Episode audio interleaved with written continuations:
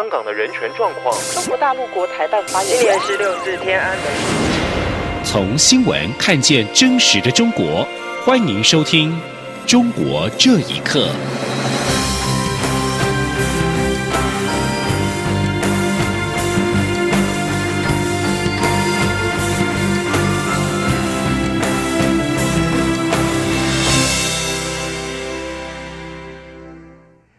听众朋友们，晚安，欢迎收听《中国这一刻》，我是李自立。针对两岸和平协议的话题，陆委会今天表示，政府追求和平，但不会与坚持武统跟一国两制的政权讨论投降式的政治协议，而且为了避免个人或政党意志凌驾于民意之上，陆委会正在规划建立一个包括高门槛公投在内的强力民主防卫机制。因为涉及两岸的政治议题，如果社会没有高度共识，会带来更大的争议跟纷扰。记者王兆坤的报道：政府打算修改两岸条例，处理两岸间的任何政治协议。陆委会表示，在北京当局不断强加一个中国原则、一国两制的政治框架于台湾的前提下，政府不主张签署任何消灭国家主权及台湾民主的政治性协议。陆委会指出，已规划建立一个强力的民主防卫机制，以避免任何政党执政将个人或政党意志凌驾在民意之上，以主权当作筹码，导致危害主权、伤害民主的不可逆结果。陆委会说，民主防卫机制会使用比公投法还高的门槛，凡是涉及政治议题的谈判，必须由行政院提出谈判计划。三分之二立委同意后才可谈判，行政院还可先举办不受公投法限制的咨询性公投。至于谈判后的政治性议题，立法院审议时应有四分之三的立委出席，四分之三同意，同意后公告，再进行全国性的公投，全国选举人数半数以上同意才能通过。东吴大学政治系助理教授左宜恩受访表示。现行两岸条例的监督力道确实不足，因此增加国会或人民的监督是好事一件。但问题在于，这种监督性质的法律内容要如何规范到不会让政府自己被绑手绑脚，以及国会或人民的监督要如何能落实执行？对于两岸签署协议要经过公投程序的讨论，左伊恩指出，如果观察从军购、入联等至今举办过的各个公投，公投已不太具有实质意义，他说：“因为经过这几次的这些公投案，我们慢慢发觉到一件事情，就是公投过跟没过好像都没有差，对政府的施政是没有什么影响。坦白说，没有什么，没有什么实质上意义啊。”此外，关于两岸和平协议，陆委会强调，两岸和平稳定发展是民进党政府一贯的主张，台湾也一直扮演稳定台海及区域和平的角色。但现阶段两岸要和平，就是中国大陆要放弃武力威胁，中共不放弃武力统一，再多的协议也没用。中央广播电台记者王兆坤台北采访报道。以敢言著称的自由派中共元老李瑞在上周去世，各界对于他言论的评价展开了争论之际。更进一步的关注到以李瑞为代表的中共党内所谓“两头针”的群体是否仍有延续的空间。另外，李瑞撰写了大量有关中共党史的文章，揭露了中共统治的真相。外界也因此认为，他最大的贡献就是为二十世纪的中国历史留下了见证。请听以下报道。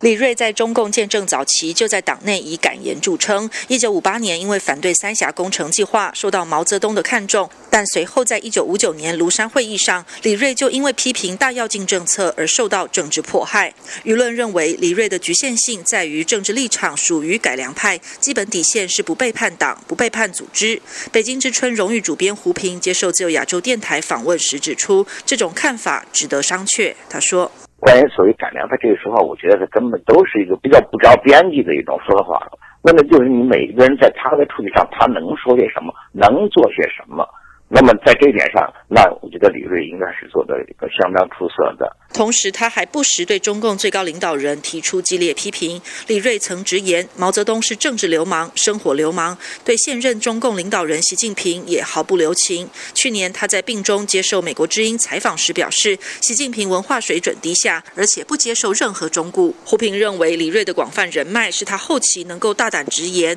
而极少被打压的重要原因。美国普林斯顿中国学社执行主席陈奎德认为，李瑞敢言主要是因为人格品质的因素，他是属于中共党内两头针的群体。陈奎德说明了这个群体的形成：一九三七年国共合作到延安去参加中共的一些年轻知识分子，带有左翼倾向的，但但是同时也是向往自由的、民主的这样一些知识分子。后来中共自己没有走这条路，然后。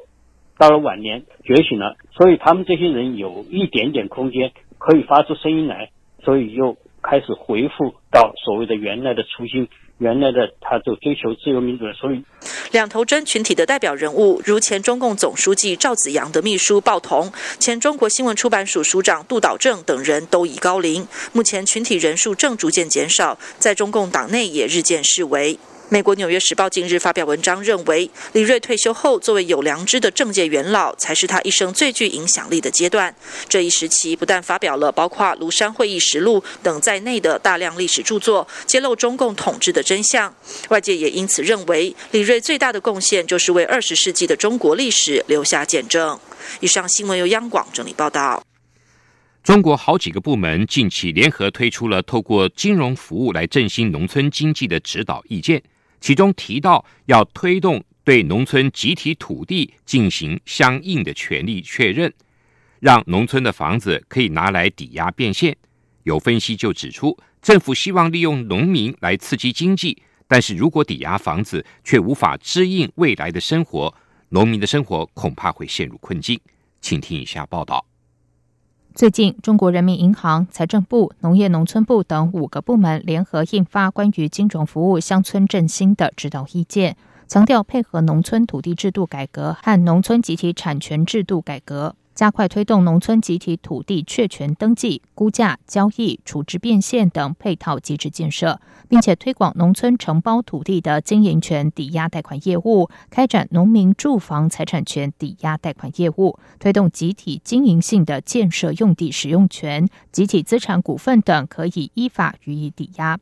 有学者认为，中国目前的三四线城市住房市场缺乏动力。如果周边农村居民将住宅抵押进行融资，他们就有了创业的条件，或是购买城市住房的首付资金。这将有助于开展中国三四线城市的房地产市场，也能改善农民的生活。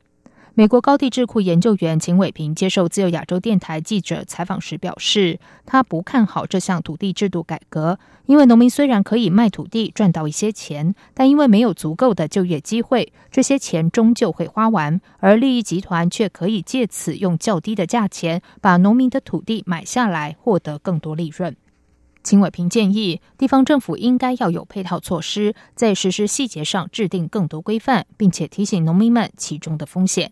中国独立媒体人张先生认为，在中国经济下行、消费低迷时，政府希望利用农民群体来刺激经济，但他担心这项政策在执行上可能会对农民不利。例如，农民把房子抵押出去，却发现拿到的钱根本不足以支付在城市的消费，农民的生活很容易就会陷入困境。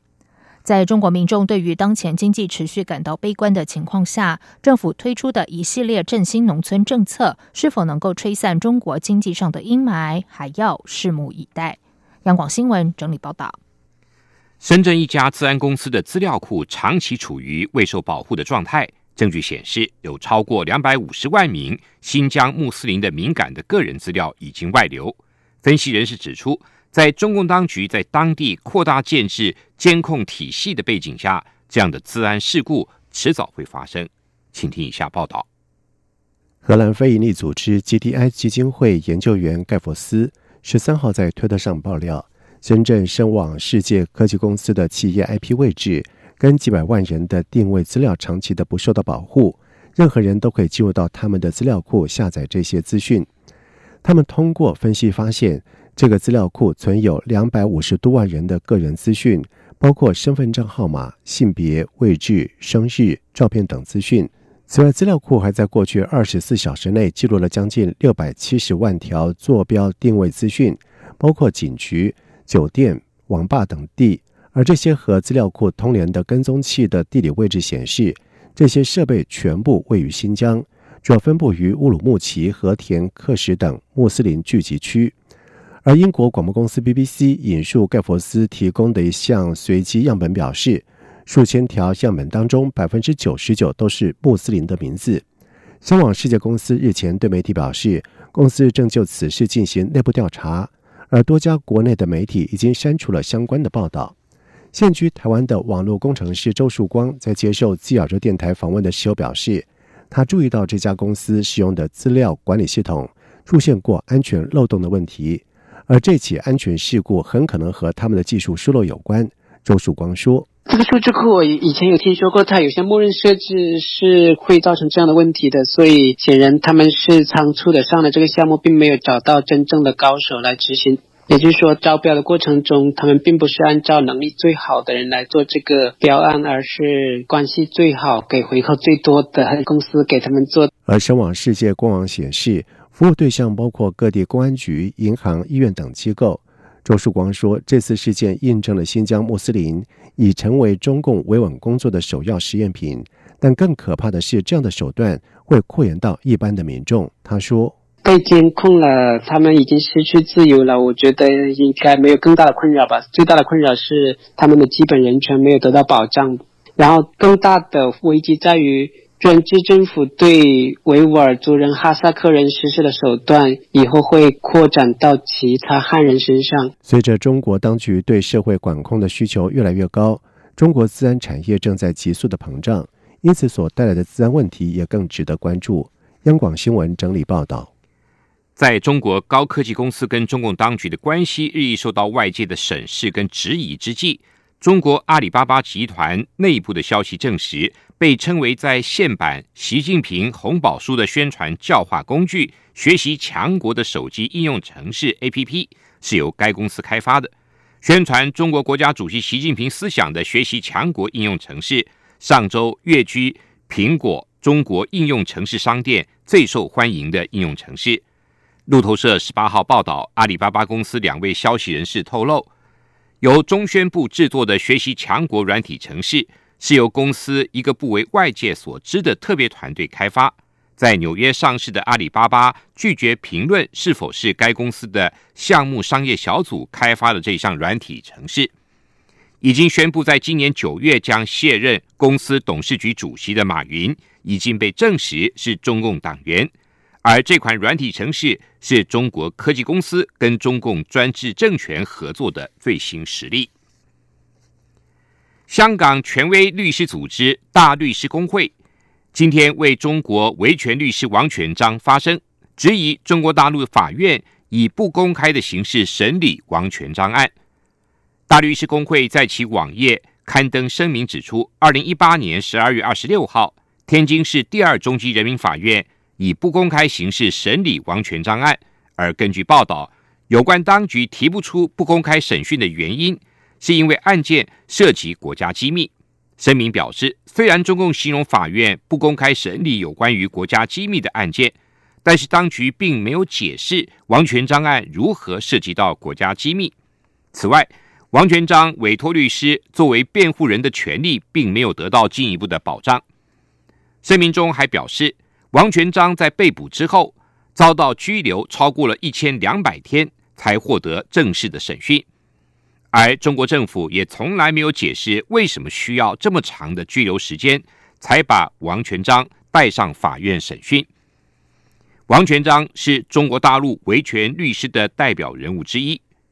二零一五年在七零九大抓捕事件中被捕之后，音讯全无，在被关押一千两百天之后。才获得法院的正式审讯。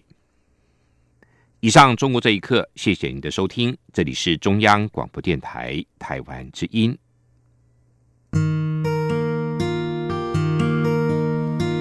无限的爱向全世